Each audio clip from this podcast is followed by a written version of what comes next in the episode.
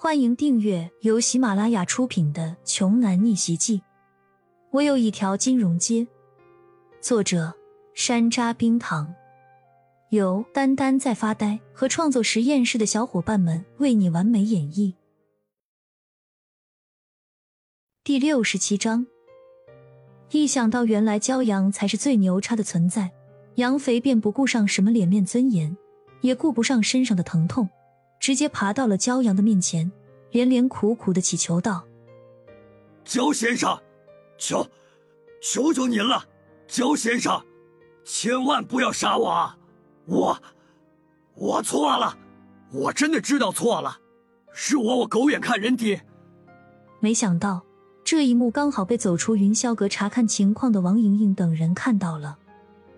亲爱的，你在做什么？赶紧起来！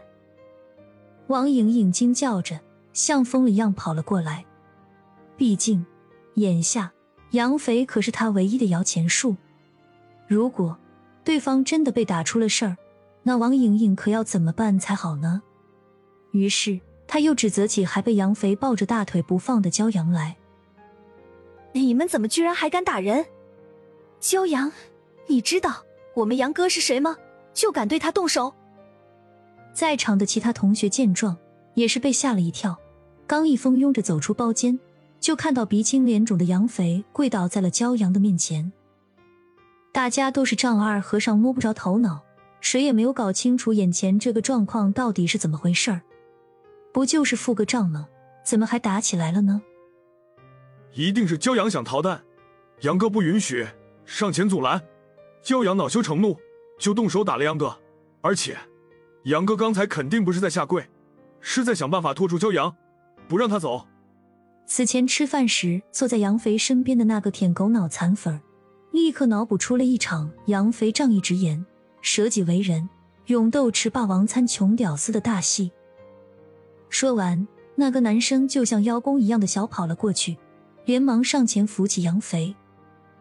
这个时候，杨肥的心里那是一个气呀，他正在费劲费力的。想方设法的恳求骄阳的原谅，左边一个拜金蠢女王莹莹，右边一个鲁莽脑残无知男。要不是你们，今天老子根本就就不会出现在凯悦大酒店这里，更不会当上这个一顿饭吃掉了三十一万的冤大头。而现在你们俩一出云霄阁，轻飘飘的两句话又给老子狠狠的拉了一波仇恨。看来今天晚上你们特么的真心是想要害死老子啊！此时此刻，杨肥必须要表明自己的立场和态度了。只听“啪”的一声，一记响亮的耳光就扇在了那个一脸恭维的舔狗男生的脸上。顺势，杨肥也挣脱掉了对方原本出自于好意的搀扶，对他吼道：“放你娘的狗屁！焦先生怎么可能逃单？在凯悦，焦少先生就应该免单。没错。”我刚才就是在跪舔焦先生，还有，我和你很熟吗？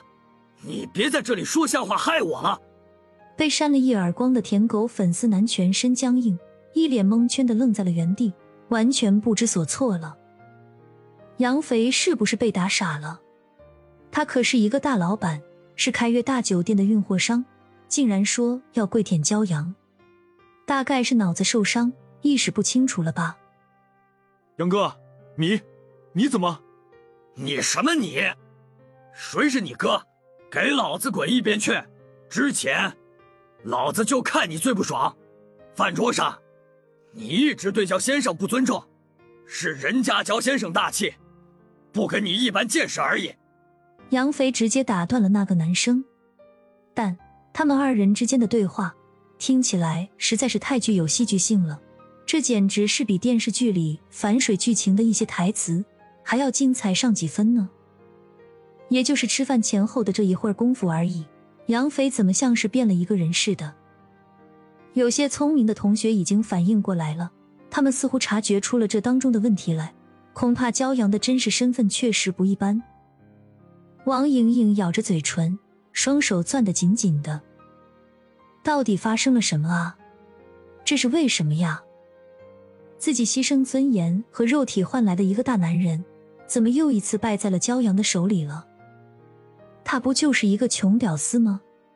对，没错，他就是一个永远都配不上他王莹莹的苦逼小臭虫啊！王莹莹对骄阳的执念已经演变成了心魔，她完全没有办法接受自己或者自己找到的男人不如骄阳。